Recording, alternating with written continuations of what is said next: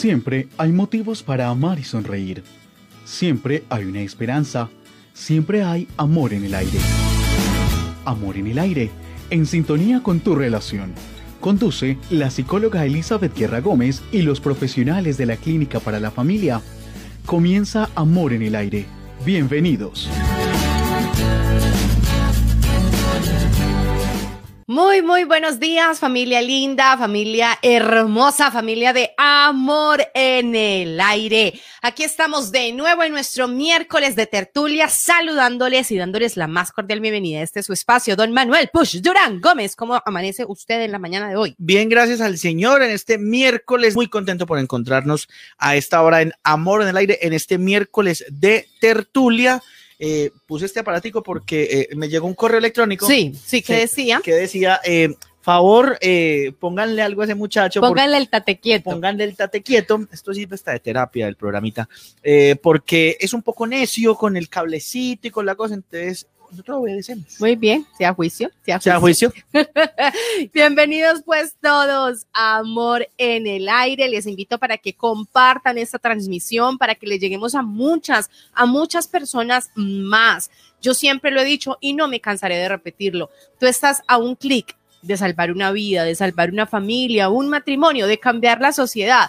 Porque cuando tú compartes estos contenidos de edificación, yo creo que eso es lo que estamos haciendo. Comparte uno tanta basura, Manuel Sí, claro. esas redes sociales llenas de memes, de pendejadas, perdónenme la expresión tan escueta, ¿por qué no compartir contenidos que verdaderamente nos edifiquen? Y además, porque hoy tenemos el señor tema, El tema. el señor tema. Veníamos hablando acerca de los celos en nuestra semana anterior y pues salía a flote un tema importante y era, pero ¿qué pasa cuando ya metió las patas o cuando me doy cuenta que está hablando y chateando con otra persona? Entonces ahí como que, como que, pues como que, como que, que ya no estamos hablando de celos, ahí estamos hablando de infidelidad Mm. y a ella hay que hacerle frente. Entonces, bueno, no te preocupes, Manuel, que yo no te voy a preguntar hoy si has sido o no infiel. No tengo problema en contestar. Esto es un programa abierto. Yo soy un libro de libre abierto. expresión, yo soy un libro abierto. Soy un libro abierto. No tengo ninguna dificultad de hablar de conversar sobre cualquiera de los temas. De eso se trata el miércoles de tertulia. Hay que tenerle, yo le tengo miedo a esos que dicen, yo soy un libro abierto, soy un libro Ave María, bendito sea. Yo sí le voy a preguntar, pero ahorita. Pregúntame con confianza, que para eso estamos. Y pregúntense ustedes también cómo les va con este tema de la fidelidad.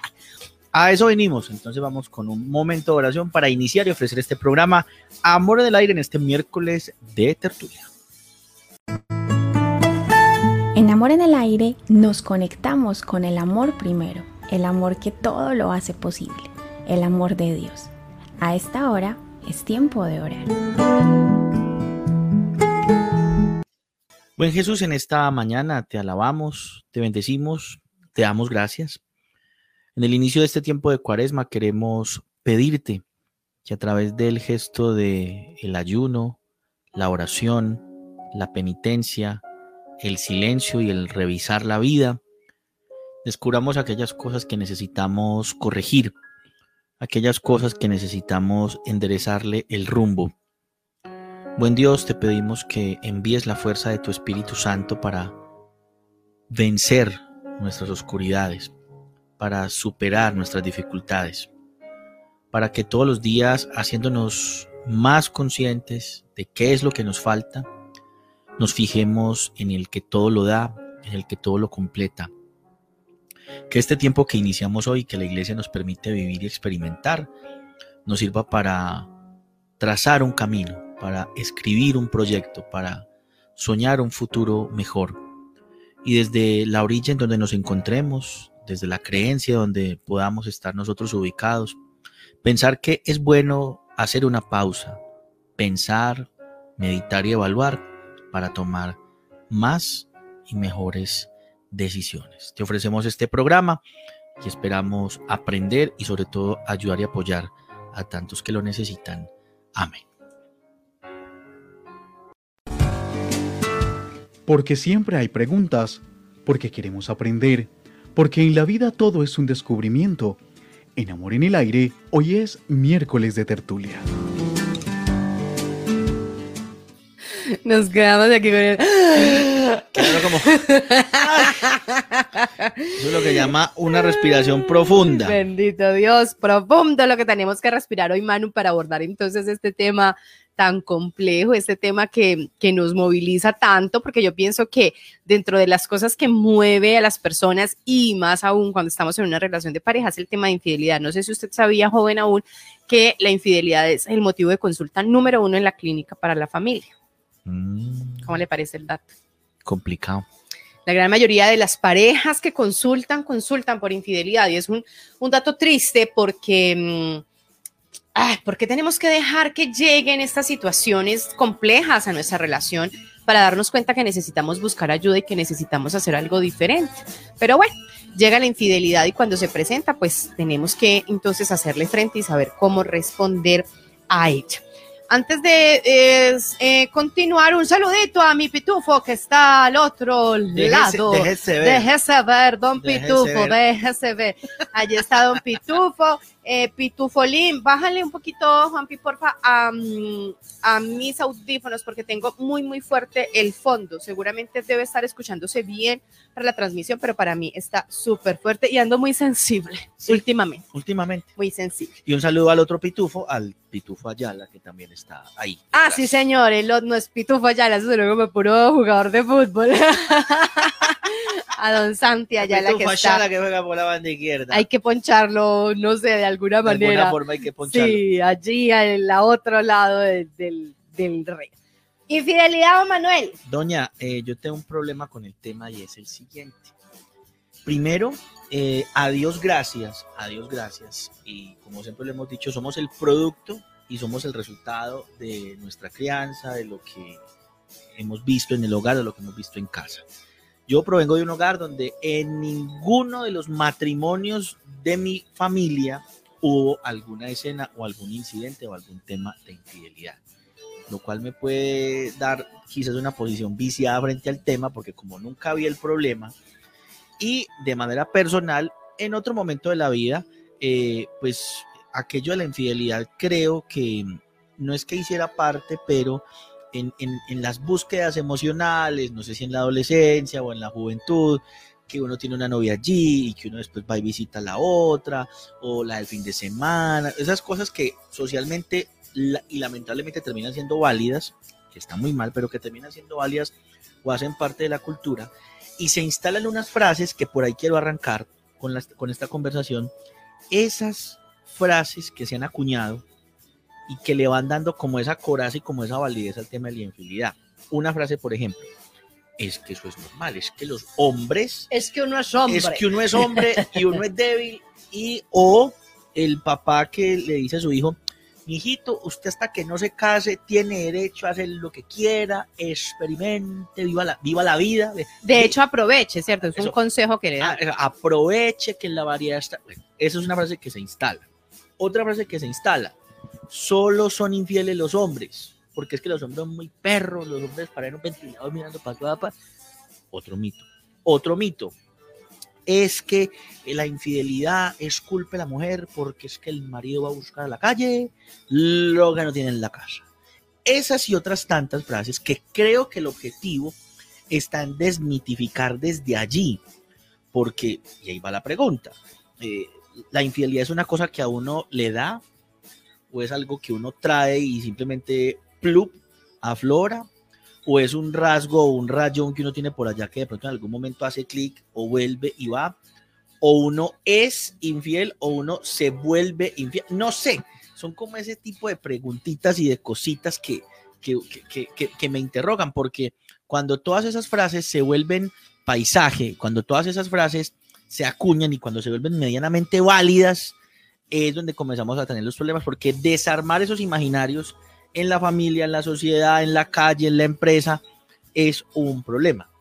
O, o, qué, o, estoy muy perdido, o, hasta aquí este programa de hoy. Muchas gracias, estoy muy bien.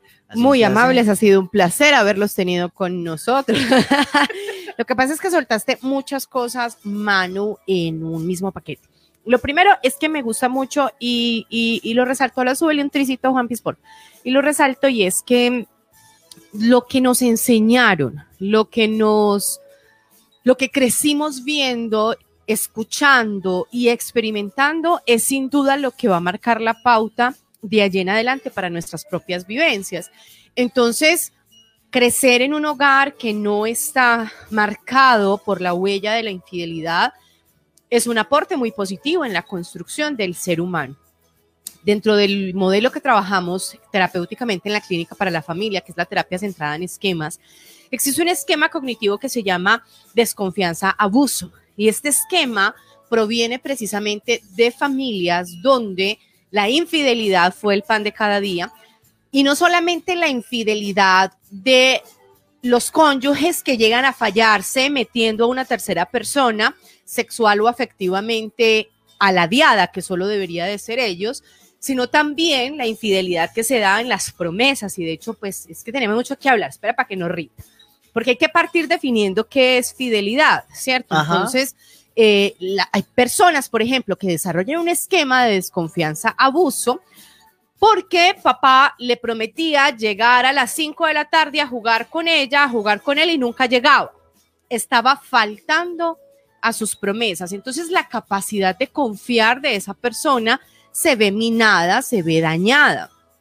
Pero hay casos explícitos donde el ejemplo, lo que se creció viendo, fue de infidelidad específicamente de mi papá que tenía no sé cuántas mozas, de las veces que llamaban a la casa a preguntar, pregúntele a su papá quién era fulana de tal, o las fotos y el paquete. Muchas mamás cometen el error de salir con sus hijos a perseguir a la moza, a insultarla, en fin, tantas cosas que se pueden dar y eso sin duda genera un impacto y va a generar como un precedente, Manu, frente a la forma en la que después vamos a vivir la infidelidad.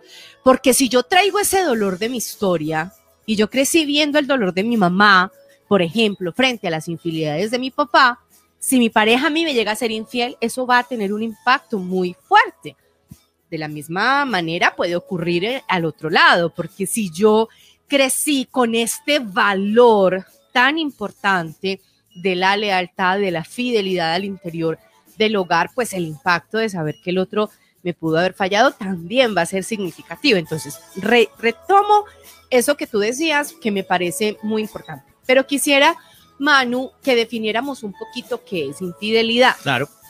Porque, de hecho, la semana pasada, y le recuerdo a todos nuestros queridos Facebook videntes y YouTuber videntes, que nos pueden escribir en la transmisión en vivo. Ve, voy a abrir aquí YouTube. El pobre YouTube lo mantengo todo marginado. Mm. Voy a abrirlo aquí también para, para estar viendo la, transmisión. Mm, nos escribían, es que mi esposo eh, está teniendo mensajitos con mujeres en el celular, pero él me dice que no tiene nada, que ni siquiera las conoce, que es un juego, que es una bobada. ¿Eso es infidelidad? Nos lanzaban esa pregunta y para mí es muy importante responder. ¿Qué es entonces infidelidad? Pues partamos de la base de definir qué es fidelidad. Tan bonita, la palabra fidelidad viene de una raíz que es fides, que significa fe. Por tanto, la fidelidad es guardar la fe, es la observancia de la fe. La fidelidad es la capacidad de poder ser leales, estar atentos a el pacto que se establece previamente. En las relaciones de pareja existen unos pactos, algunos lo tenemos explícito, la gran mayoría lo tienen implícito y es un pacto de exclusividad. En la gran mayoría de nuestros casos de exclusividad sexual y afectiva. Sexual y afectiva. No acostás con nadie, ni te enamoras de nadie, ni abrís tus afectos hacia alguien. Eso no quiere decir que tú no sientas atracción por una persona, porque eso es también muy importante dejarlo. Eso no quiere decir que tú no te veas tentado cuando te llegas a conversación, ese mensaje a hablar y a darle lugar. La tentación va a llegar, pero como tengo mi pacto de exclusividad, yo pongo un límite y no le doy largas a esto. Ahora, existen otros pactos. Por ejemplo, hay parejas cuyo pacto es, vos podés acostarte con quien quieras, pero no te enamores, pero no metas el afecto. Si esa persona no se acuesta con quien quiere, no está siendo fiel, porque no está guardando el pacto. ¿Sí me hago entender? ¿Qué es fidelidad? Guardar el pacto.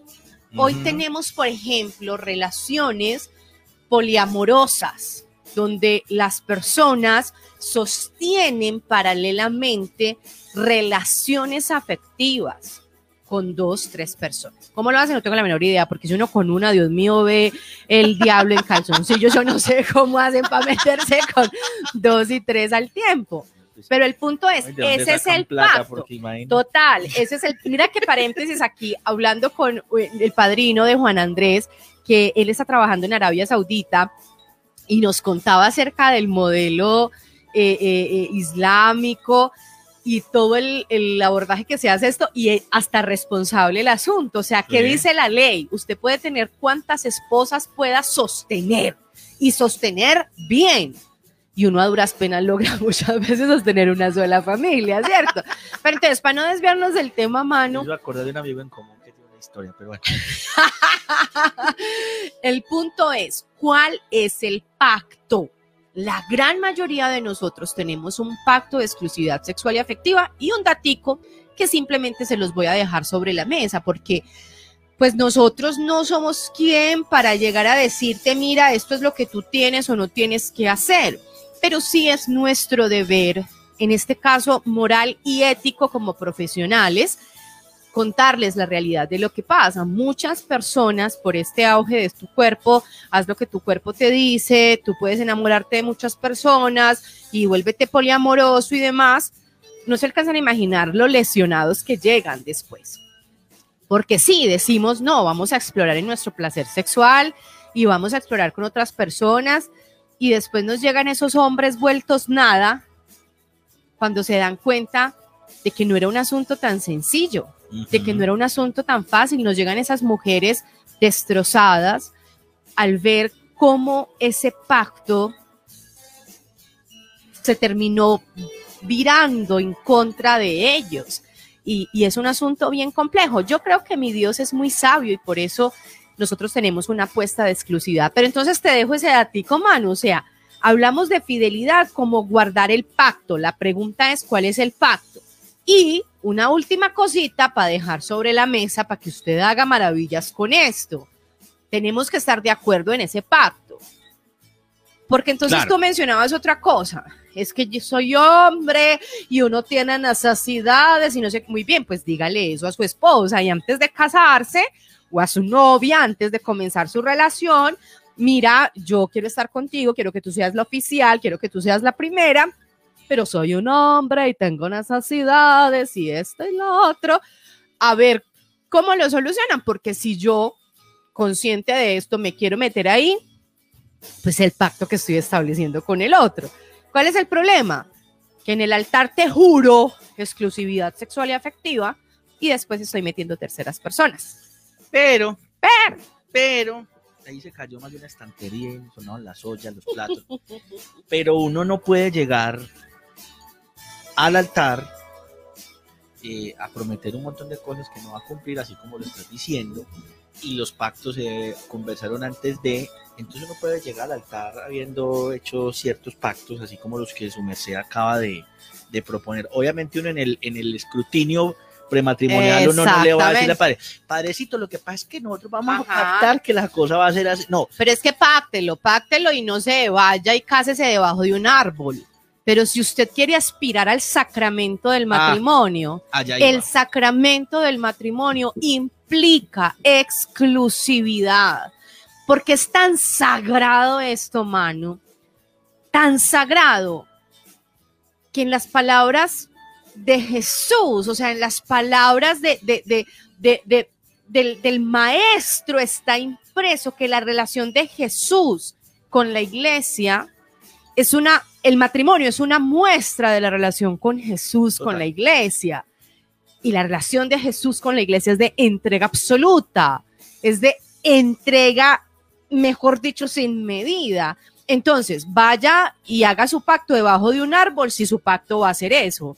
Pero si usted, como la gran mayoría de nosotros aspiramos a hacerlo, quiere tener un pacto dentro de nuestra iglesia católica, mira en qué se está metiendo.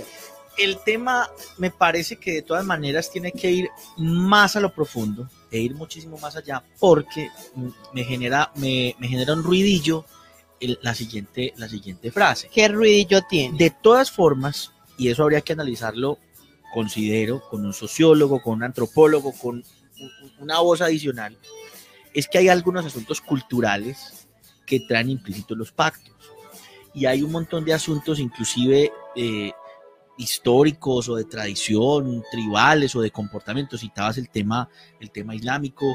No vayamos muy lejos, hablemos tranquilamente en la costa atlántica, por ejemplo, hay ciertos pactos sociales o ciertas tendencias o ciertos comportamientos que tenderían a la, no sé si la palabra es la normalidad, pero hay como unos universos allí que cómo entrar a desenvolverlos y cómo entrar a comprenderlos mejor, porque lanzo pues una teoría temeraria.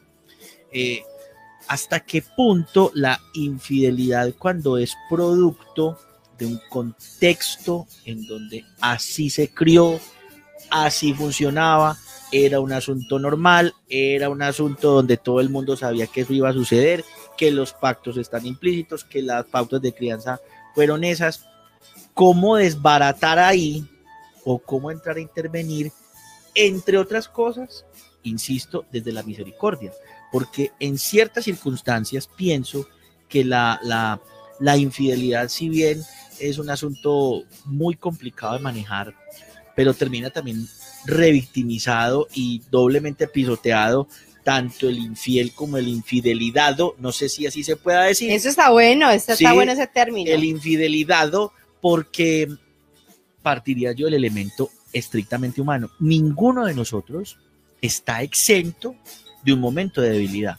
Por más pactos que haya, por más de pronto reglas, o las tenemos en un corcho en la, en la nevera. La nevera pegada. ¿Cómo combinar eso? Porque si es estrictamente un asunto de pasar por encima de la siempre falible y siempre posible y susceptible de un error de la condición humana, hay que repensar la cosa, porque las categorías deberían cambiar y deberían trasladarse hacia el conocerse, deberán trasladarse hacia el conocer al otro, deberán trasladarse hacia el qué tan capacitado estoy para. Exactamente, es que ahí mismo te acabas, Manu, de dar tú la respuesta. Mm, ay, Dios. Bueno.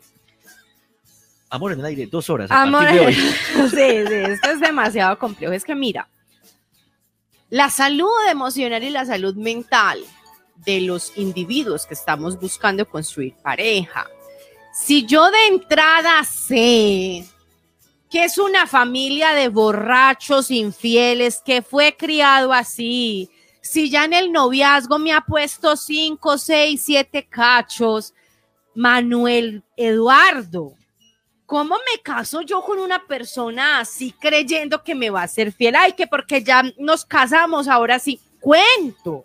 Para yo poder responder al pacto, tengo que tener unos insumos. Mira, hay un comentario que quisiera que leyéramos y recuerden mis queridos eh, oyentes y Facebook videntes.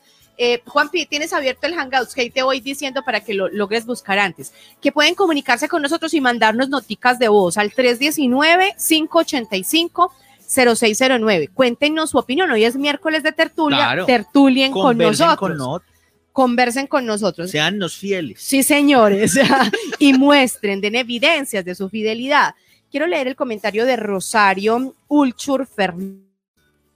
Dice Rosario, la infidelidad comienza desde el momento que empiezo a explorar nuestro cuerpo como mujer o hombre.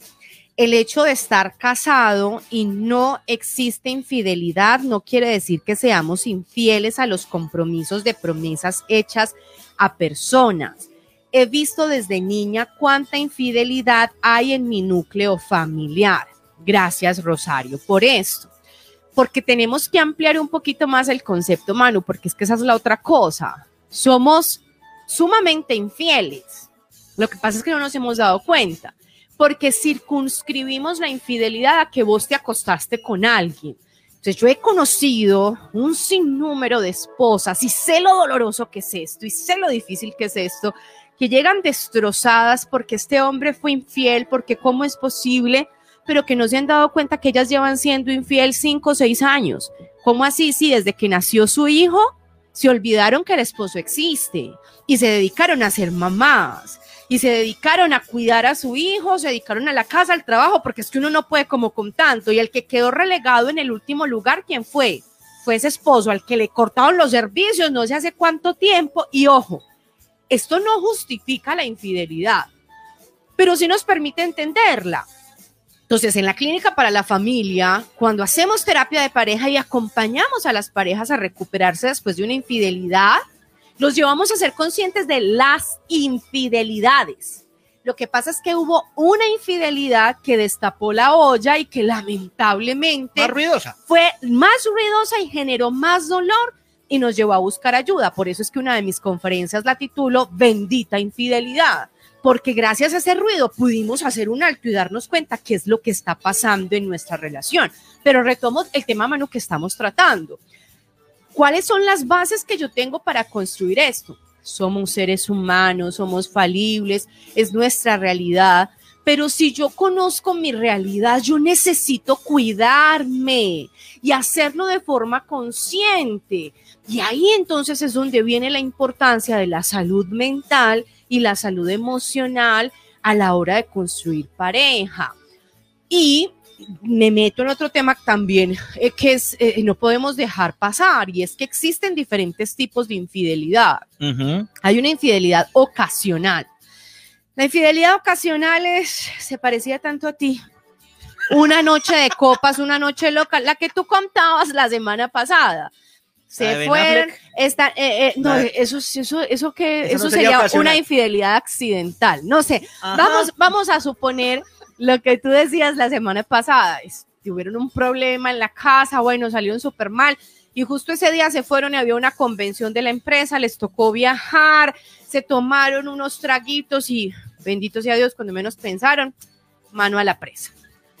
Pero esa persona sabe que no quiere estar ahí. Cuando despierta el otro día dice, "Pucha, ¿yo qué hice? ¿Qué es esto? O sea, está absolutamente clara de que la embarró, de que eso no va a suceder más. Se corta, fue una infidelidad ocasional. Existe otro tipo de infidelidad que es la infidelidad permanente Ok. donde no solamente se da un encuentro de una noche de copas, una noche loca, sino que se perpetúan esos encuentros en muchas noches de copas, en muchas noches locas, donde incluso se compromete el afecto y en casos bastante extremos donde incluso se establecen otros hogares, Ah, sí, claro. Sí, sí. con hijos de hecho. Sí. Estamos hablando de una infidelidad permanente. Y hay una tercera categoría que es la infidelidad compulsiva, es decir, personas que constantemente son infieles con otras personas, con varias personas. Hay una categoría que no se terminó de condensar para que entrara en nuestro manual diagnóstico y estadístico de los trastornos mentales, pero que cada vez más y más profesionales de la salud hablamos de ella y es la adicción al sexo. Hay personas que son adictas al sexo. Y así como el marihuanero necesita ese cacho porque o si no siente que se va a morir, el adicto al sexo necesita ir a acostarse con alguien porque si no siente que se va a morir. Y son personas incapaces de establecer límites, son personas incapaces precisamente de guardar pactos de exclusividad. ¿Qué necesitan mano el uno, el otro o el otro? Buscar ayuda Claro. si es que le estamos apostando a estos pactos. Y ese es el gran problema. Y ahí hay otro temita que, bueno, tenemos varios miércoles para hablar de esto, porque ¿cómo perdonar una infidelidad? ¿Se puede perdonar una infidelidad? Había alguien que nos decía por acá al iniciar el programa, vamos a ver si encuentro el comentario, y mencionaba precisamente algo acerca de esto, o sea, ya el asunto de entrar a perdonar es otro cantar, ¿cierto? O sea, ella mencionaba algo como, como es, es difícil, dice, sí, Liliana Madrid Pedroso, al inicio del programa nos decía, la verdad, no es fácil perdonar una infidelidad. Podemos perdonar, pero la confianza se pierde. Mm, Vea, estoy Manuel, sal- salgamos del sábado para que lancemos ya el otro libro. Porque precisamente en de perdonar, este, la infidelidad es uno de los protagonistas del libro, porque hay una diferencia entre perdonar y restaurar. correcto. Yo te perdono, pero restaurar la confianza Es otro cantar y es un cantar que cuesta y cuesta bastante. El asunto también pasa y, y es que, ay Dios mío, cuando hablabas de, las, de los tres tipos de, de, de infidelidad, eh, no sé, diría alguien desprevenido, ah, bueno, pues el ocasional entonces pues no cuente y listo, y no pasa nada, y hagas el loco, y hagas el de las gafas, y pasa de agache. El, el recurrente, el, el, constante, pues no se debe pillar, hermano, no se debe pillar, dirá un desprevenido. Y el cualquier desprevenido, cualquier, cualquier pues. Desprevenido. Sí. Y el ya un asunto un poco más patológico, un asunto más como de que, ah, bueno, cada loquito encuentra su loquita, dirá un desprevenido. ¿Qué creo yo que mediaría entre las tres posibilidades? Y es la capacidad de comunicar y comunicarse y ser capaz de abrirse. Conozco el caso de dos, tres eh, parejas amigas eh, donde está el grado de comunicación que son capaces de ponderar, ponderar la posibilidad de una infidelidad comunicando a tiempo con un detalle tan simple como, eh, Eli, la nueva muchacha de recursos humanos, me encanta. Esa pelada me tiene, me mueve el piso, me, me desubica. Amor, ¿qué hacemos? Amor, ¿qué hago? Eh, voy a pedir que me cambien el horario. Eh, no sé, si la cosa está ya muy horrible, no, tengo que dejar de trabajo, lo que sea. Y creo que una comunicación a tiempo pero para uno comunicarse se necesita creo que un nivel tenaz de asertividad por no ser capaz de sentarse con su esposa y decirle, hey, me gusta la recepción, o que la esposa le diga, el nuevo doctor que llegó al consultorio me tiene ñata, pues no, no, doy, con, no doy con la vida. Yo pensaría que el gran antídoto es una comunicación a tiempo y una comunicación que tenga la capacidad y la altura de expresar y de exponerse y que tenga esa reciprocidad. En los tres casos, en los tres casos, porque en el segundo, ah, bueno, eh, mira, es que la cosa es así, yo vengo de esta historia personal, eso es lo que me ha pasado, este ha sido mi contexto, me amas, queremos sacar eso adelante, me ayudas, o a lo que sea. Y el último, con mayor razón, porque si cada vez y cada vez y cada vez tiene cada que vez, cuidarse, tiene aún que más. cuidarse aún más de lo que está pasando. Así Entonces creo que lo que mediaría allí es una, una capacidad suprema de, de- de comunicarse, porque si seguimos pensando que el asunto es esconderse, no dejarse pillar, dejémoslo ahí que no pasa nada más, la debilidad es la constante, porque es la debilidad la constante en nuestra vida, es la debilidad la constante en nuestra razón de ser como seres humanos. Si no hablamos de nuestras debilidades abiertamente, creo que nunca pudiéramos resolver ni este ni ningún otro tema, porque es que el que es infiel en el matrimonio también es infiel en lo laboral, también es infiel en, en la amistad, En todo. en, en todo, no es un asunto solamente de la vida de pareja. Uno tiene muchas formas de ser infiel, independientemente de que uno sea el súper buen esposo y nunca estuviste con otra persona y respetaste tu vínculo y respetaste tu pacto, pero en el trabajo eres el ser humano más doble, marrullero, cochino y tramposo. La infidelidad está presente en cualquiera de los aspectos. Lo que pasa es que solamente hablamos a veces y es lo que más se nota. Así es. Y sí, Manu, o sea, efectivamente, esa comunicación suprema, como tú la llamas, yo pienso que es fundamental, pero para llegar a esa comunicación suprema, se requiere un nivel de salud emocional tal que posibilite eso. Porque imagínate esa esposa bien insegura, lo que hablábamos en la sesión pasada, en nuestra conversación en el miércoles de tertulia, esa esposa que encuentra enemigos en cualquier parte y que el otro llega, mira la de recursos Y humanos, me mata. Exacto, entonces la volves nada, pero ese sería el ideal, que pudiésemos estar tan sanos emocionalmente y ser tan conscientes del vínculo. Lo que pasa es que ahorita, después de que nos demos un vueltón por la tiendita del amor, mano, yo quiero dejarte sobre la mesa un temita para que usted haga maravillas con él. Y es que lo voy a soltar así como lo pienso. Yo creo que la razón por la cual le hemos dado tanto tanto énfasis, tanta laraca, tanto protagonismo a la infidelidad genital, tiene que ver más con inseguridades personales que con cualquier otra cosa. Y tiene que ver más con mi propio ego herido, porque yo llego a leer la infidelidad, como lo dice uno de los libros del padre Linero, que tiene ella que no tenga yo. Llego a leer la infidelidad como soy un ser en falta y en déficit.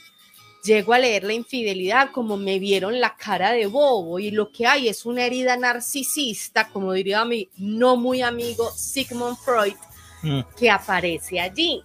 Entonces le dejo ese dato. Sigue Amor en el aire. Así es. pensando. ¿Qué lo dejé pensando? Pensando y como siempre, la misericordia, ¿no? Creo entonces que lo que nos duele o lo que nos dolería de la infidelidad es un asunto que sí o sí redundaría en mi sentir, en mi emoción y poco eh, de, ser como más, más conscientes de que la responsabilidad estuvo en el otro, que fue quien decidió ir a. Y eso creo que le daría un, un viso de novedad al tema por varias razones. Uno, si yo tengo una autoestima eh, sana y tengo una autoimagen bien configurada y tengo una estructura de mis emociones y de mi personalidad bien puesta, yo tendría que ser capaz de lanzar la siguiente frase. Ah, Eli, me fuiste infiel. Fue tu problema. Yo estoy supremamente seguro de mí mismo. Estoy supremamente seguro que he dado todo lo que tenía que dar. ¿Cómo te ayudo? a recuperarte hmm. en, esa, en, esa, en esa falla que tuviste, en ese deliz que tuviste. Pero si vamos a seguir pensando como piensa el vallenato, por ahí que dice, pégame cacho, pero no me deje. Dice un vallenato por ahí, pégame cacho, pero no me deje. O eh, no sé, así dice un vallenato por ahí. Razón tiene el príncipe de odiar a los vallenatos. un, vallenato dice, o eh, minimizarme ante tu acción. Es decir, tú me fuiste infiel porque yo no me estoy vistiendo bonito. Tú me fuiste infiel porque yo te echo mucha cantaleta. Tú me fuiste infiel porque eh, me dediqué a atenderle a los hijos a la casa, pero es que más me pongo a hacer, entonces quién organiza esta casa. Eh, tú me fuiste infiel porque eh, tú, eres, tú eres muy débil. Un momentico. Tendríamos que llegar a un punto de solidez y de autonomía en la que las acciones del otro no tendrían que generar ese efecto negativo o esa contundencia que me vulnera a mí. Ey, la que fuiste infiel fuiste vos. Vos fuiste la que tomaste una decisión motivada, empujada, eh, emborrachada o por lo que fuera la circunstancia, pero la decisión fuiste tú. Yo estoy en el sitio que siempre he estado, firme en mis convicciones y firme en el proyecto de sacar esto adelante. Ey, ¿cómo te ayudo? Pero eso es lo que me da susto porque creo que son estados nivel Dios y son estados superiores de, cómo llegarle a eso, porque yo siempre voy a estar en la, en la perspectiva, y la repito, no estamos exentos de la debilidad, pero aquel que es débil hay que abrazar. Y aquel que es débil y que se ha equivocado, y yo sé que es muy doloroso, mi señora que me está viendo, o mi amigo que me está escuchando en este momento y que su esposa le fue infiel, o usted, mi señora, que su esposo le fue infiel, yo sé que eso es muy difícil, pero siempre hay que abrazar la debilidad del otro y hay que abrazar la, la, precariedad del otro con los límites sanos, pues, y con, con las circunstancias bien, bien llevadas. Tu propuesta me parece espectacular, pero la veo muy de para arriba. Lo que pasa, Manu, es que una cosa es el deber ser, otra cosa es la realidad del ser. Nosotros, y hablemoslo en términos de los creyentes, de los cristianos, tenemos un modelo al cual apuntamos hasta que todos lleguemos a la estatura del varón perfecto, que es Jesucristo. Nuestro modelo es Jesucristo, Él es el modelo y a Él es a quien buscamos imitar. Pero cuando uno se mira de cara a Jesús, ay, uno se ve como tan poquito. Pero no deja de ser esa la motivación, todos los días hacernos como el maestro, todos los días apuntarle a esto. Y pienso que eso en sí mismo se debe convertir en motivación. Lo que pasa es que, Manu, estamos en medio, inmersos en medio de una sociedad absolutamente enferma a nivel emocional y apenas nos estamos dando cuenta. Absolutamente enfermos lo que hablábamos la semana pasada, o sea, celar es normal, pues celar es, es, es, es, que la otra persona la ama, usted lo ama.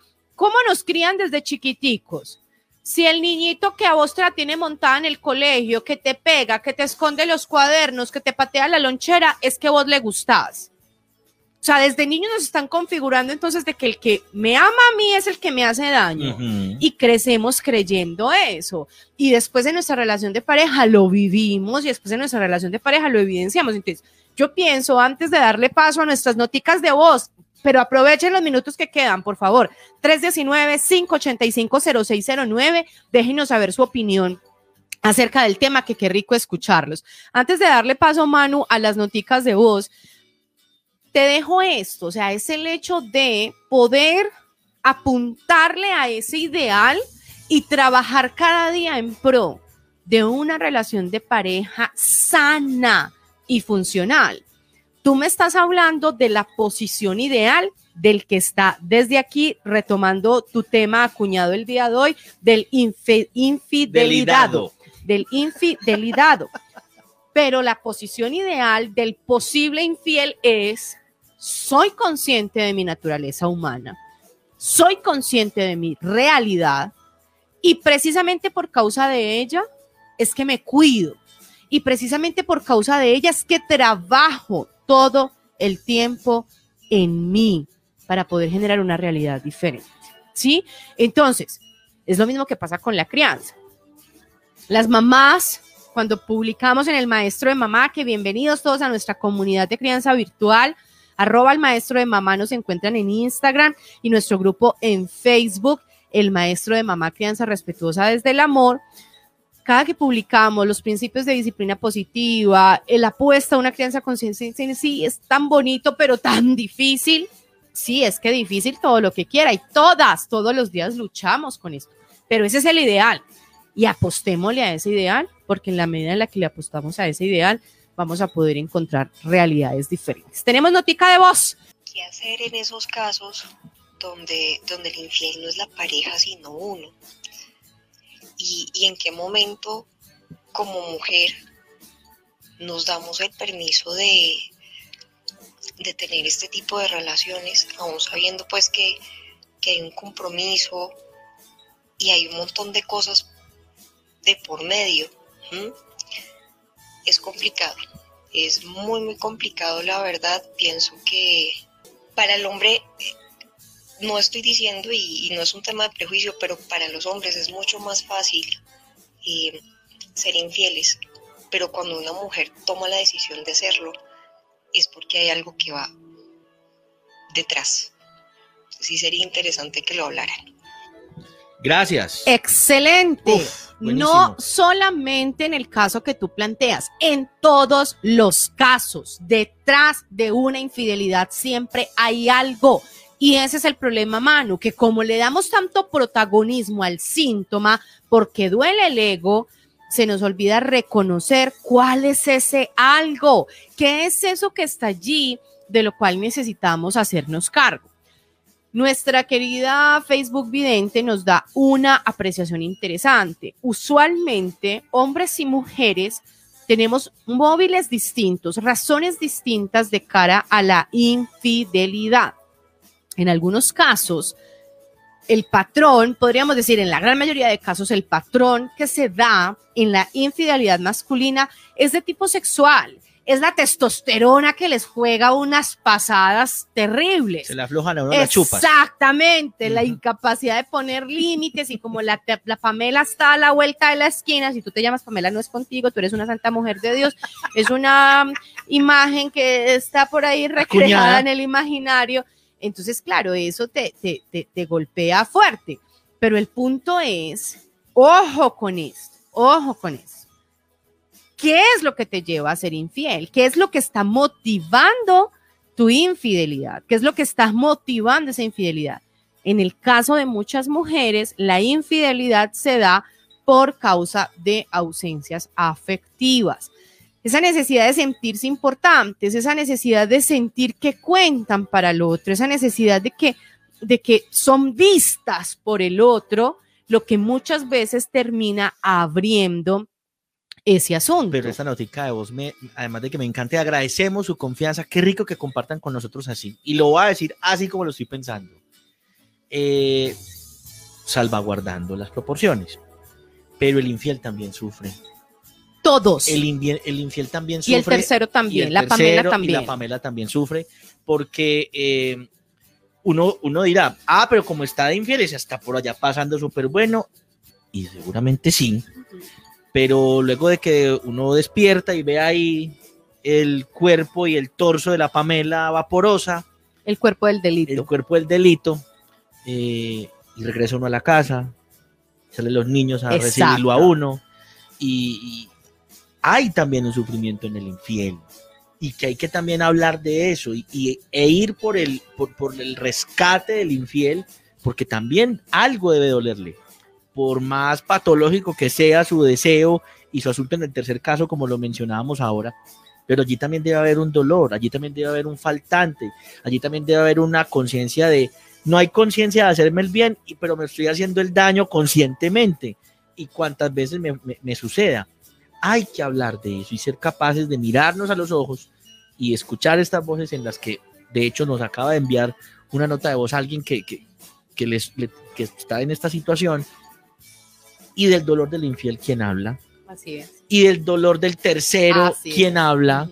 Y del dolor de, de, las personas que o por ocasional o porque están en esa actitud o porque lo viven de una manera que lo controla una emoción y lo controla un impulso. Y de esto quien habla. Y por ellos quien va.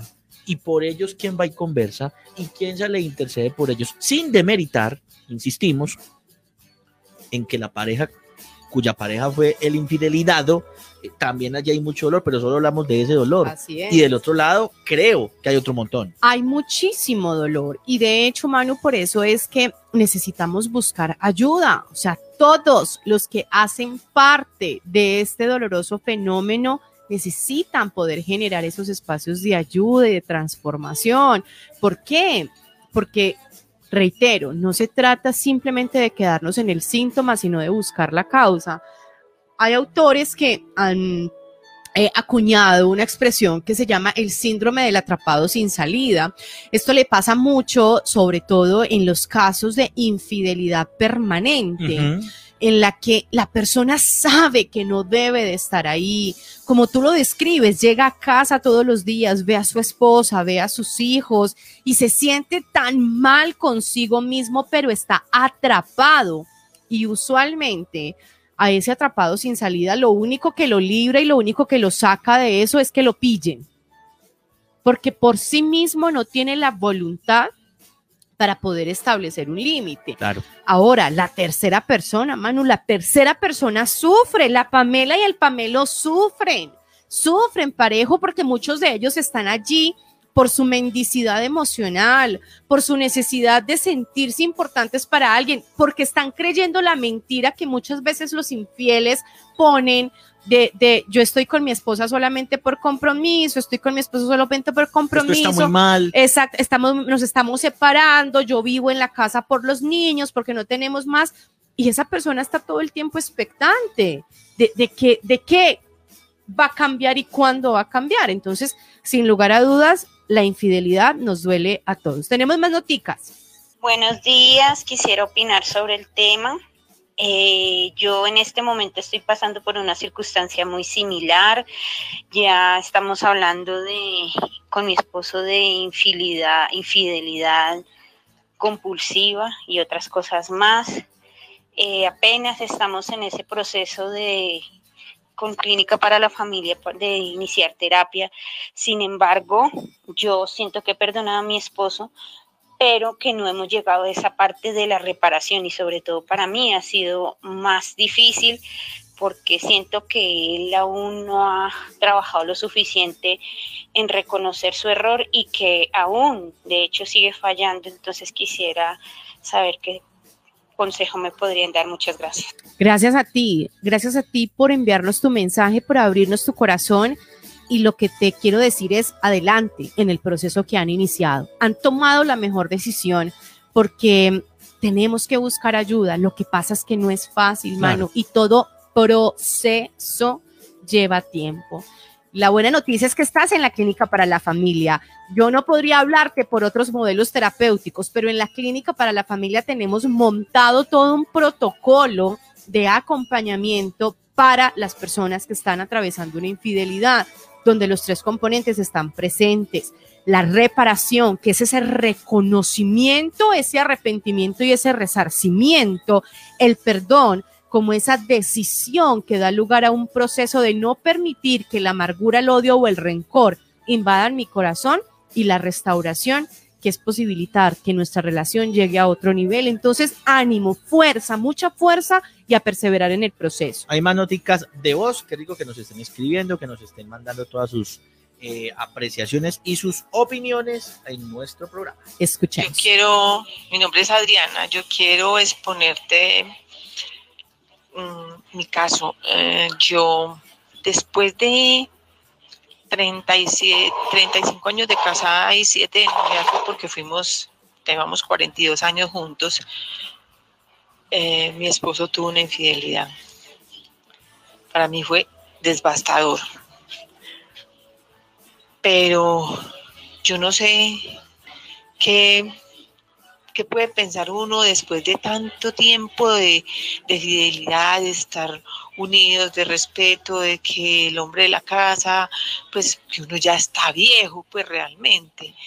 Entonces yo quisiera de que la gente se diera cuenta de que infidelidad es en cualquier momento. O sea, mira la edad que tenemos y que está ya un viejo de 60 y 66 años, 67, yo ni me acuerdo ya. Pero bueno, eh, y mira, me pasó una infidelidad. Yo estoy en, en, en, en el modo de perdón y ha sido muy difícil, muy difícil, pero yo creo que ya en esta es más fácil uno como decir, bueno, te perdono porque es la primera vez en tanto tiempo, pero, uy, qué cosa tan difícil yo me quito el sombrero a las personas que son capaces de, perdonar dos infidelidades. Yo creo que yo la segunda no. Muchísimas gracias. Gracias a ti, Adri. Es que es difícil para todos, mano. Ahí ya quedan mis libros pendientes por escribir. La infidelidad les duele a todos, nos duele a todos. O sea, es importante darnos cuenta de esto y que todos los escenarios, Manu, tienen una cuota de dolor. Lo que nos dice Adriana, después de tantos años, un viejo de 66 años, como dice, venir a ser infiel duele, pero bueno, tiene el parte de tranquilidad de que fueron tantos años de fidelidad, de entrega. Bueno, el demonio del mediodía apareció, hizo de las suyas, en fin. Pero le duele a Adriana, le duele al que está acabando de comenzar, le duele al hombre que se da cuenta de que su esposa está siendo infiel, le duele a la mujer que se da cuenta que su esposo es adicto a la pornografía, por ejemplo, y que tiene una infidelidad de tipo virtual. Nos duele a todos y por eso es que necesitamos trabajar. Nos queda mucha tela por cortar, Manu. Te propongo que la próxima semana hablemos de cómo superar una infidelidad cuando llegue. Parte 2. Así que no se despeguen, pues. Pero antes tenemos invitaciones para la people. Sí, saludos a Ben. Saludos a Ben. Papacito. Salió, tengo una principia aventura en estos días, es que hay tanta cosita por publicar porque acabó de salir el, último trailer de la Liga de la Justicia de San Snyder y el príncipe era, ¡oh! ¡Ay, yo! ¡Ay, ay rico! Un hombre muy bello. Alabado sea el Señor por su creación. Sigue Amor en el aire. Em, dice. No, vea, yo les cuento lo que estaba pasando detrás de cámara. Dice un amigo. Que prepárese y verá cómo voy a entrar. Decía dice un amigo que el verdadero programa sucede detrás. Suele suceder, sí. Sí, de esas cositas que una vez piensa. Te habla de Ben Affleck, ¿no? Ajá. Está bien, voy a tomarme la molestia de, datearme sobre ese tema de los amores platónicos, leeré algo al respecto y, para poder hablar de eso. Está muy bien, le recomiendo una conferencia que pueden encontrar en www.latenditadelamor.com.co que se titula Dios los cree, ellos se juntan. De las cosas más apasionantes, Manu, para mí de la psicología ha sido eso, entender cómo el apego que nosotros formamos en nuestra infancia después lo vamos a replicar el resto de nuestra vida. Por ejemplo, en mi caso, yo tengo un apego inseguro ambivalente, razón por la cual los malos son los que me gustan. Mm. Esos son los que me gustan. Yo tengo una extraña atracción, como les digo a los valientes de sanar para amar, por las personas que sé que me van a hacer sufrir. Porque así se configuró mi estilo de apego. Entonces arranque por ahí. John Bowlby, estilos de apego. Ve, voy a averiguar, porque si no lo escribo yo algún día. Eh, no sé si haya algo ya escrito en este momento, porque la teoría del apego se ha seguido desarrollando con investigación de una forma súper bonita. Y no sé si haya algo ya escrito de estilos de apego y elección de pareja, porque es una cosa de loco, de loco. Mucho por estudiar, mucho por hablar, mucho por vivir. Gracias al Señor que nos presta la vida y nos va a permitir estar aquí. Esta cámara de estoy cale, ay Dios mío. Por favor, donen estrellas, que necesitamos equipos nuevos en la estación. Muchas gracias por su apoyo. Estrellas. Sí, necesitamos estrellas para dejarme que ustedes vean las estrellas.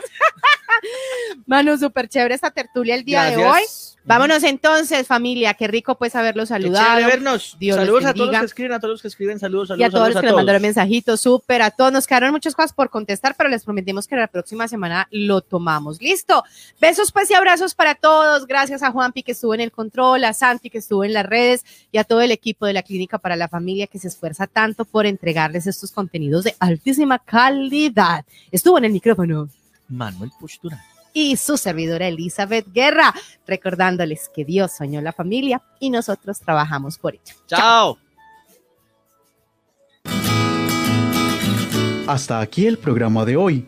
Recuerda que siempre hay una esperanza, que siempre hay amor en el aire.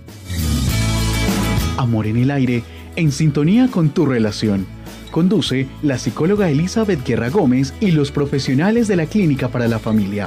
Hasta pronto.